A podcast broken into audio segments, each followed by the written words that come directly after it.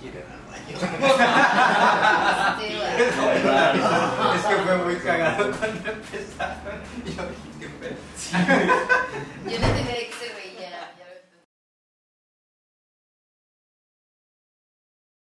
Pues buenos días, tardes, noches y bienvenidos al segunda parte del episodio 3, el segundo video de la semana. Este, esperemos que los estén disfrutando y todo, pues tanto tiempo, ¿no? Ya, ya pasó bastante. Ya pasaron varios días. Pasaron varios días desde que nos juntamos. sí, claro, está cañón. Sí, sí. ya lavamos la ropa y todos nos pusimos. Sí, para- sí, Sí, sí, vamos a Para la continuidad, misma. para la Sí, continuidad. la misma. Continuidad. Claro. Sí, si no la laven ni nada, sigan igualitos. Llevo dos semanas así. Es, es un- Ya, ya está haciendo efecto. no, es que dije, no, no lo voy a decir. Ok, Eh, perfecto. En el contraste de eh, el capítulo anterior que estuvimos dando consejos a, a todos los estudiantes de gastronomía, yo les propongo ahora ponernos a reflexionar un poco.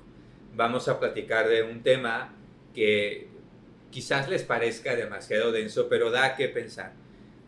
Me vino a la mente porque es un tema que tratamos con unos alumnos esta semana y siempre da a, a- a opiniones diversas y a suponer qué hubiera pasado si. Y ellos me insistían en que les dijera de qué se trata, pero dije no, vamos a, a sacarlo ahorita para que sus reacciones sean pues eh, genuinas. Claro. Em, hay un historiador que siempre uso en las clases.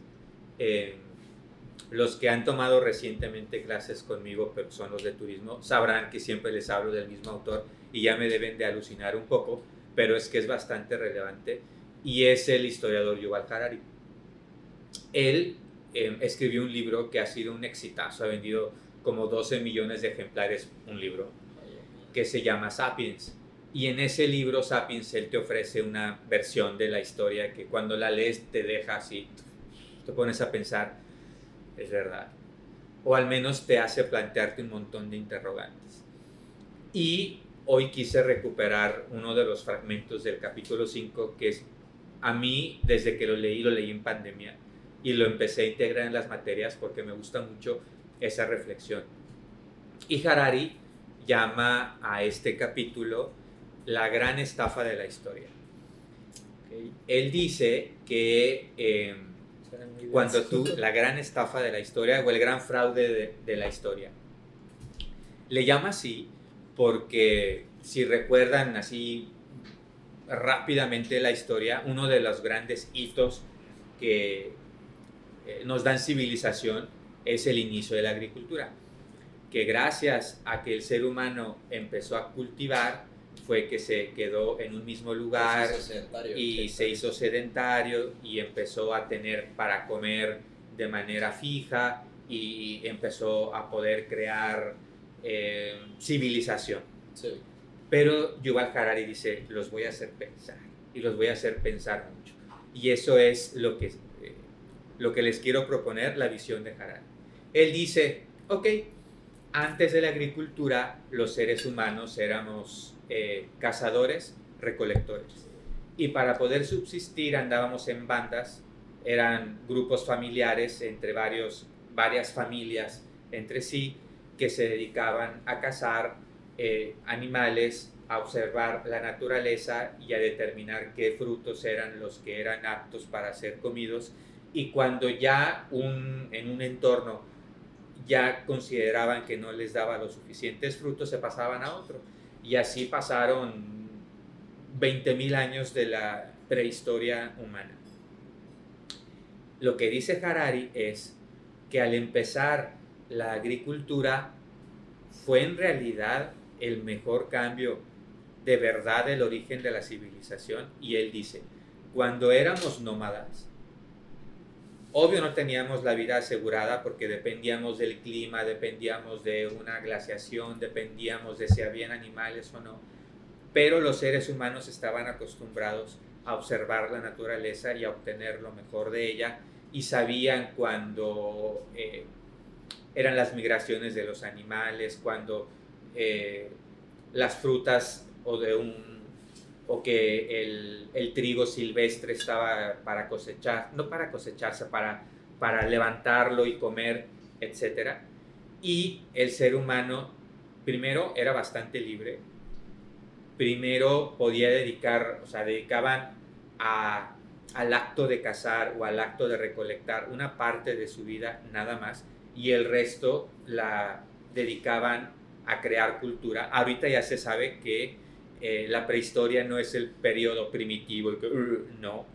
O sea, hay vestigios de, de ciudades que ya eran ciudades de nómadas y eso se sabe desde hace relativamente poco. Entonces no eran hombres primitivos como los picapiedra con una piel encima y que bunga bunga, no es cierto. Entonces Harari dice, los hombres cazadores recolectores tenían una vida bastante rica. Andaban de un lugar a otro, pero tenían diversidad de alimentos, cambiaban de un animal a otro, de eh, especies de vegetales aquí, de frutas por acá, de semillas por acá, y que su vida era bastante libre y su alimentación bastante buena y bastante rica. Y que cuando descubrieron, que no es descubrieron, fue un avance evolutivo de la agricultura, y se quedaron a cultivar en un solo lugar, para Harari empezó su esclavitud. Que dejaron de tener esa riqueza y esa diversidad y esa libertad de su vida para decidir irse a donde quisieran. Un poco como lo que, lo que quieren hacer los jóvenes que quieren dedicarse a poder vivir viajando por el mundo y que no se quieren atar a un trabajo durante toda su vida.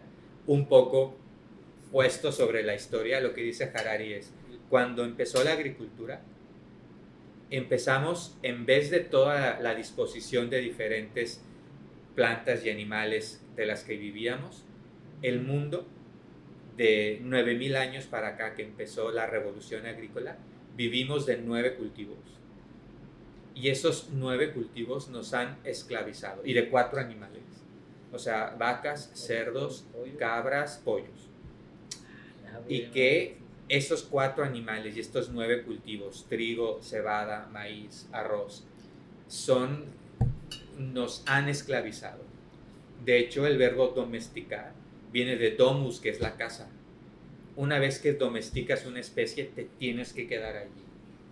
Y que cuando el ser humano se tuvo que quedar, su dieta se limitó. Sí. Ah. Se limitó Em, y no solo eso, que habíamos evolucionado como especie de manera que nosotros subíamos árboles, saltábamos, corríamos y nuestro cuerpo estaba habituado para ser libre. Y en la agricultura nos tuvimos que acostumbrar a fuerzas al trabajo pesadísimo de un campo. Y que por eso desde allí empezaron los males de columna, de espalda, de encorvarse y todo esto y que también el obligarnos a quedar en un solo lugar, a vivir de dos o tres animales o de uno y de dos o tres cultivos, aparte que nos que hizo que nuestra alimentación fuera mucho peor, que el único, la única ganancia que nos dio fue reproducirnos más porque teníamos asegurado el alimento, pero nada más. Ni fuimos más sanos, ni comimos mejor, ni nos sentimos bien, que por eso los seres humanos anhelamos libertad todo el tiempo y no podemos tenerla. Y que por eso O sea, podemos decir que ahí empezó la que ahí la- empezó, eh, o sea, eh, que empezaron los problemas del ser humano al sentirse eh, enjaulado y esclavizado. Y también fue como la primera tirada a la cultura de militares, me imagino. Porque está. Es justamente, y, y cuando tú ya dependes para tu subsistencia o la de tu familia de un pedazo de tierra, lo defiendes con tu vida. Con tu vida, claro. Y si a ti te empieza a ir mal, pues te empiezas a ir con el del frente. Entonces el primero que fue capaz de darse cuenta que se iban a empezar a matar unos a otros fue el que el señor feudal antes, antes, antes, antes, que dijo, pues yo les voy a dar seguridad para que no se maten. Y fueron los que empezaron a tener poder. Y empezaron las jerarquías y, Y el empezó poder, y empezó el desmadre de la historia, y empezó la historia como tal. Entonces lo que dice Harari, en verdad fue la revolución de la historia, lo máximo, el poder decir, empezamos a domesticar plantas y animales, o no. A la verga, no Sí me vomitó el cerebro Es lo que hace Harari, te, te, te hace el cerebro, ¡ah, piensen perros! No, Y, la y es así. Es No, que sí, o sea, lo, lo vemos, o sea, cuando vemos desde un punto de que pasamos de nómadas a sedentarios, Ajá, lo vemos como el inicio de la evolución como cultura, exacto. pero verdaderamente es el inicio como problemas en la sociedad, viéndolo de esa manera. Ajá, Porque si no hubiera sido por eso, no hubiera tantos problemas sociales como existe ahorita. Porque no era, o sea, todo eso se, se inició por eso, como decías. ajá. Eh, o sea, sí, sí, verdaderamente sí. Está cabrón. sí, sí, sí, es que está muy heavy. Y por ejemplo, o sea, yo te voy a decir algo que creo que mucha gente se identificar, que por ejemplo cuando tú piensas en el, o sea, en todo lo que es la historia, ¿no? En, por ejemplo, los nómadas, tú los ves como menos evolucionados que los sedentarios. Y los Sí. nómadas los ves nada más cazando cosas y comiendo, hasta yo creo que hay gente que, que comía así en crudo. Y gente ya, los sedentarios ya lo ves como gente que nada más come de que plantitas y todo lo que cosechaban y todo y que son mejores. O sea, que es una, un proceso de evolución más, más desarrollado Sí. al de los nómadas.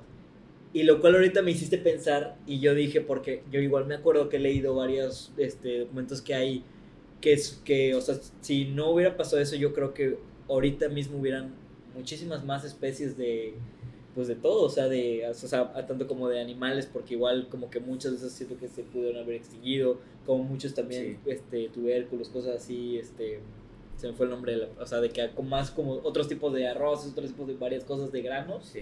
que pues se fueron perdiendo.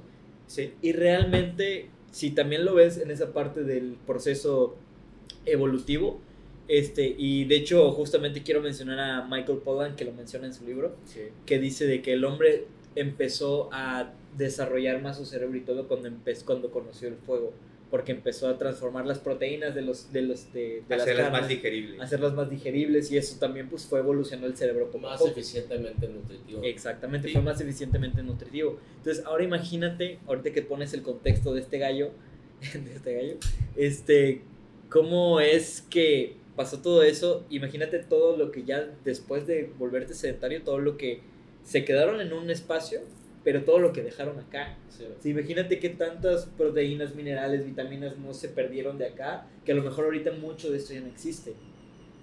Y pues, o sea, empezó el problema del, digamos, de la sociedad en sí, porque igual ahorita como lo mencionabas, de que hay gente que quiere vivir, digamos, siendo nómada, de que, via- o sea, vivir viajando y todo el pedo, y ahorita los que nada más tienen un trabajo puesto, que serían como los nuevos sedentarios, digamos, ¿sabes? Sí. Sí, que esa es como que la disyuntiva que tenemos cuando es la juventud, ¿no? Que, que siempre dices, no, y ahora yo sí voy a hacer esto. Eh, voy a probar diferentes trabajos alrededor del mundo, algo que es perfectamente posible en, en la gastronomía y en el turismo. Pero ya cuando vaya a tener una familia, entonces sí me voy a quedar en un Sí, solo lugar. Algo pues tú experimentaste porque tu familia ha sido así Sí. de tener que trabajar en un país y en otro y en otro y en otro. Pero a la hora de tener familia, pues hay que sentar cabeza y empezar. Y es cuando mucha gente empieza a sentirse mal, empieza a sentir que su vida pierde sentido, que se aburre, que, que empieza a vegetar y que la vida empieza a ser muy aburrida. Entonces, además de todos los problemas que conllevó que se hayan establecido las jerarquías de poder, el que se aprovechó de los otros y empezaron las desigualdades y empezaron las guerras y empezaron las broncas. Entonces, más allá de la pregunta que Harari nos pone, que luego pone muchas más, les recomiendo ese libro que está muy cabrón, em, es Muy cabrón. además de otros saltos de la historia, porque él pone tres, que es la agricultura, el inicio de crear historias y la revolución científica, mucho después. Em, pero en ese punto de la revolución agrícola, ¿qué hubiera pasado si no hubiéramos decidido quedarnos en, una, en un solo lugar y que todos hubiéramos sido grupos de humanos que andábamos de un lugar a otro? Por un lado, no hubiera quizás habido explosión demográfica porque no se podía, porque los miles de años que el hombre fue nómada y los que son nómadas ahora tienen una manera natural de cuidar su número, saben que no pueden pasarse de número, entonces siempre mantuvieron números de población que pudieran manejar. Sí. Esto no quiere decir, con un, una- un verbo que utilizan mucho ahora, que es romantizar, que la vida de los cazadores recolectores haya sido perfecta. ellos cuando llegaron, por ejemplo, y también está en el libro de Harari, cuando llegaron a Australia, que era, pues Australia, si imaginan Australia, es un, con- subcontinente, pero no era así. Australia era súper, súper eh, tropical. El hombre se lo acabó primero. Primero se acabó porque habían como 40 especies de mamíferos grandotes y dejaron solo una o dos, porque se lo acabaron los cazadores recolectores. Pero luego cuando vino la agricultura, y ya años, años, años después, cuando vino la historia y llegaron los ingleses, que cometieron una serie de errores brutales con el- los ecosistemas de Australia, que fue que ahorita es un país aridísimo y, que, y que ahorita tienen serios pedos los australianos para ver cómo le van a hacer al futuro, tienen que limitarse, bueno, es otra historia. Todo esto se va reduciendo a... Entonces, ahora que tenemos tantos problemas ambientales y de producción, y ahorita estoy preparando toda una presentación igual para clase de lo que hemos hecho con la manera de comer, que es un asco. Eh, es un asco. Eh, no solo de basura, eh, todas las cosas químicas todo. y los procesados, sino económicamente es una cosa que da miedo. Un día vamos a hablar igual solo de eso, pero lo estoy preparando de manera que sea sencillo y rápido. Pero que tantas cosas nos hubiéramos evitado como especie.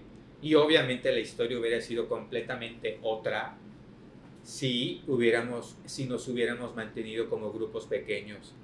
Eh, obviamente es algo, es como que el, el, el hubiera es un rollo que no existe. Sí, ya pasaron, ya sí, claro, ya y- pasaron 8000 años de Y no, historia. aunque se quisiera cambiar, Aunque pues sí, no se podría cambiar. el- No se puede, pero sí nos hace pensar, ¿en serio somos felices con eso Sí. o no? De hecho, algo muy, muy, que sí me llamó mucho la atención que dijiste, de que es verdaderamente, verdaderamente dependemos de cuatro animales y De de, cuatro animales. ocho... Ocho nueve cultivos y Es que es cuatro muy especies de animales. Y parte de eso es de que vemos de que dependemos de tan poco, por eso hay tanta sobreexplotación de los, de, de los animales, de, de los insumos, o sea, Sí. porque, o sea, solamente la industria agrícola de vacas, de, o sea, lo vacuno, No, lo- lo- hijo, lo- no, y eso- Y, o sea, y los es- métodos que, que lo- ahorita es muy Es que peleado. ese es otro tema. Sí. No solo los métodos que son espantosos. Sí. Em, igual a un día hay que hablar de eso. Al- Nos van a odiar algunos, pero es la verdad. Los métodos, por ejemplo, de la industria lechera, de cómo separan a los becerros de las mamás, eh, cómo lloran, cómo Sí. eh, un montón de cosas. No, que pues es las una vacas sobre- que las tienen ahí. sobreexplotación. Las, No. la Es una sobreexplotación. sobreexplotación que no es sustentable ni ética. No es realmente. nada. Em, Pero fíjate cómo disfrazan también lo ético en esa parte de que, o sea, porque, digo, para no tocar tanto rápido el tema, pero me no, pero es que es parte de... Que, o sea, por ejemplo, yo me acuerdo cuando en la universidad me, este, me enseñaron esa clase de que no, sí, que los animales mueren de una manera digna y la puta madre, y que no Y sé no qué. Y tú- yo, y güey, yo de que, ajá, me lo creí, de que juré y perjuré y no sé qué y así. Me tocó que, o sea, yo me tuve un chingo de peleas defendiendo porque a mí me enseñaron esto, ¿sabes? Y luego llega una, este, una conocida, una amiga vegana, y me dice, no, ¿sabes qué? Chécate este video. Verga, cabrón. Empecé a ver el video de cómo era realmente, cómo es este proceso de cómo matan a las vacas, cómo matan a los pollitos, a los becerros. O sea, que hay, creo que son tres o cuatro métodos, si no mal recuerdo. Hay varios. Hay varios. o Uno sea, más cruel que el otro. uno más, uno más cruel que el otro, y el como que más bonito es el que cuesta más caro, entonces nadie lo hace. Sí. Este que pues de hecho la carne guayu pues es de este de con ese último método, por eso es el también otra de las cosas que sube mucho el precio, ¿no? No, es que hay unos que... Sí, hay pero- uno que ponen a una vaca en una, en una cámara grande y la empiezan a, a rotar. Tra, tra, tra, tra, tra, tra. Hasta que la vaca, la vaca, la vaca muere, no sé si del corazón o algo, pero después de que la sometieron a una tortura impresionante. Y, y es, no es ético, no es justo, pero además crea problemas. Si tú te pones a revisar la historia de las pandemias, con mucha frecuencia ha sido por el manejo poco ético, poco biológico de los animales. Pues no nos vamos tan lejos ahorita del que pasó con el, el, COVID. el- el- el. COVID es una zoonosis, esa es la palabra. Una zoonosis es un, un virus que, que habita en los animales y que no tiene por qué brincar de los animales a los demás si se respeta o su hábitat o su manera de vivir. Y Gracias, China. bueno, es que eh, allí se dio que fuera China, pero han habido otras pandemias en donde ha sido casi siempre por la convivencia que no debiera ser entre animales que los tienen hechos bola Sí. para consumo humano. Pues esos son, los es- esos son los, por ejemplo, o sea, tocando el tema de, de ajá, de ahorita pues con el COVID, pues de cómo lo tenían los, los mercados mojados ahí en China. Sí, los Que pues son, los tienen ahí arrumbados y, o sea, digo, yo he visto varias cosas de que dónde, que el murciélago, que el este, que es como un armadillito, se me fue el nombre. El pangoleón. Pangoleón, ajá, el pangoleón y todo, y que fue de la caca de este, que este otro Sí. comió y que no sé qué, y una persona lo comió y ahí Sí, empezó la todo convivencia de animales salvajes que no tenemos por qué tenerla con, con ellos. Ellos deben estar en su mundo y en su hábitat y los obligamos a convivir con nosotros Sí. y ahí empiezan las pandemias. Exactamente. Em, pero además, eso es so- solo entre comillas los animales.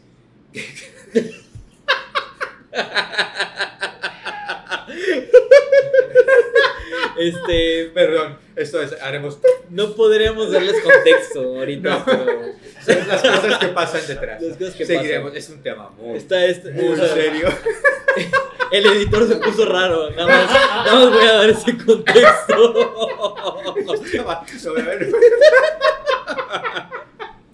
Vale. Ok. Pero, ok, tocando el tema. Eso es solo hablando de la parte animal que es muy grande y de la contaminación y el cambio climático. no, Pero si tú hablas además de lo que crea el monocultivo de la soya, el monocultivo del azúcar, que vamos a hablar, el monocultivo del, del plátano banano en El Salvador, em, muchas plantas que también han sido sobreexplotadas en monocultivo por, por motivos comerciales han, han acabado con países y esa es la historia de El Salvador y la historia de Colombia. Saludos a mis nuevas amigas colombianas que nos van a empezar a ver. La Asociación Colombia en Yucatán. Em, si empezamos a agregar todos los, los problemas que nosotros como civilización les hemos agregado, Perdón, no, eso estuvo muy cabrón. perdón, perdón, los problemas que les hemos agregado a, a- a nosotros mismos y todo es por nuestra forma de comer. Entonces es algo que, que da mucho a qué pensar. Sí. No, sí está cabrón. O sea, y por ejemplo, siguiendo tocando el tema todo ese trip de que, pues nada más no es de los animales, como dice Jorge, de los monocultivos que hay. O sea, que realmente ahorita hay monocultivos de todo y que aparte de que, o sea, obviamente es, no es una muerte digna para los animales. Imagínate cómo es la explotación de la tierra y todo eso que Sí, digo, o sea, no se, no se ve, se agota. Sí, está literalmente que dejan infértil una tierra que neta ya puedes ponerle lo que quieras, el Y mejor fruto horrible. No, y se agota. nada.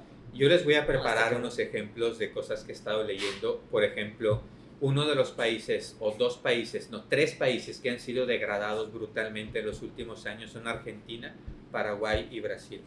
Los eh, acabarse el Amazonas es para poder tener a las vacas que alimentan, entre otros, a Burger King. Y cada vez que comemos un Burger King, habríamos o tendríamos que estar conscientes de que esa carne viene eh, a costa de estar acabando con un ecosistema paraguayo, otro argentino y otro brasileño, porque el poder que tienen estas compañías, que son cuatro o cinco Y en todo el mundo, están haciendo que se invadan cada vez los ecosistemas más preciados para poder tener vacas, para poder alimentar a la industria del fast food Y mundial. que, no lo y que no lo respetan, o sea, hablando por ejemplo nada más de Brasil, pues como cuando pasó, ¿te acuerdas que, te acuerdas hace como unos, creo que ya tiene como un año o algo, que se incendió el Amazonas? Sí, Sí. y, Y que- consecuencia de eso. Y todo el mundo de que no, es que son los pulmones del mundo, que no sé qué y todo. ¿Y qué dijo el presidente de Brasil? Que no, esa madre no existe. No importa, eso, no existe. importa, o sea, eso no son son eh, nuestros adversarios, así. Gente que está en contra Sí, de nosotros. exacto. O sea, es como un AMLO de Brasil, literal. Pues sí, es la misma, eh, la misma manera de ver las cosas. Y en países que no nos llaman tanto la atención como Brasil, pero lo mismo pasa en Paraguay, que es un país chiquitito, pero que tiene extensiones grandes de pastizales. Sí. se han incendiado, se han incendiado todas. Eh, y luego que les hemos prometido que vamos a hacer un capítulo especial sobre las bananas y sobre el café, porque es una Es otra historia, historia que, es Es una un historia que, que- que ha encadenado situaciones extremas como la guerra civil de El Salvador. O, o sea, son consecuencias de, de cosas de la vida que tienen consecuencias sociopolíticas muy, Muy fuertes. Sí, sí, sí. O sea, que realmente a día de hoy son secuelas en las sociedades. Y de algo que llamamos civilización. Estamos seguros que es civilizado o que es civilizada esta forma que tenemos de vivir, que nosotros consideramos así. Y, o sea, yo creo que nada más es civilizado porque le pusimos el nombre que es civilizado. Y por eso son muchas cosas así, ¿sabes? O sea, es como que a lo mejor, como dices, el what if de que El what if. si no hubiera, sin, o sea, no hubiéramos sido tan sedentarios, si hubieran sido parte más nómada y todo ese pedo, no hubiera pasado esto, pero también si hubiéramos sido más nómadas, a lo mejor no habría una identidad sociocultural en muchas Sería otra muchas- cosa. Sería otra cosa, seríamos una combinación. Quizás no estaríamos aquí, seríamos... Quizás estuviéramos hablando francés. No, es que ni siquiera francés, porque en eh, Francia es algo que se originó a raíz de muchos pueblos, los que eh, invadieron Roma, pero esa es otra historia. es otra historia. Seríamos algo completamente Una diferente. combinación extraña. Una combinación diferente. Sí, sí, sí. Sin duda. Entonces esperamos que este tema, vamos a ir esporádicamente poniendo temas que hacen pensar, eh, que pudieran parecer densos, pero cuando los ponemos en un contexto universitario nos dan para discutir un buen Sí, cosas. un buen rato, la verdad.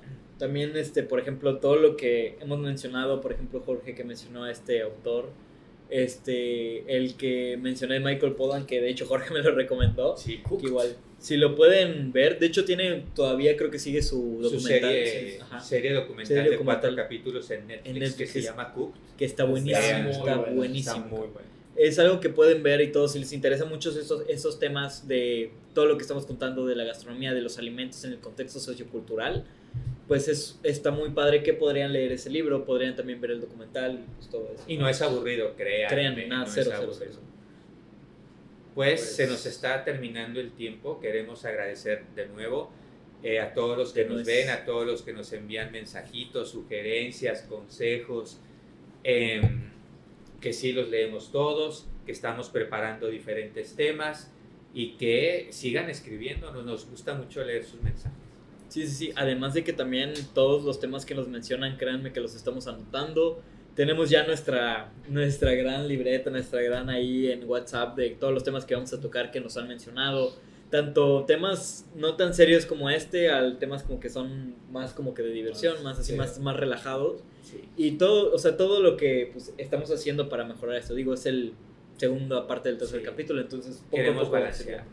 Y pues muchas gracias por vernos. Gracias. ¿Algo más que decir, Chompi? Pues eh, también cualquier consejo que nos quieran dar, cualquier comentario, pues O más tema. que bienvenido y pues las cosas del Chile.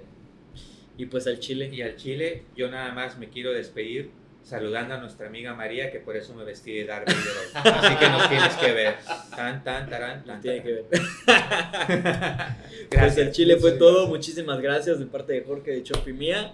Gracias por ver este episodio y pues nos vemos la próxima semana. Así que, bye.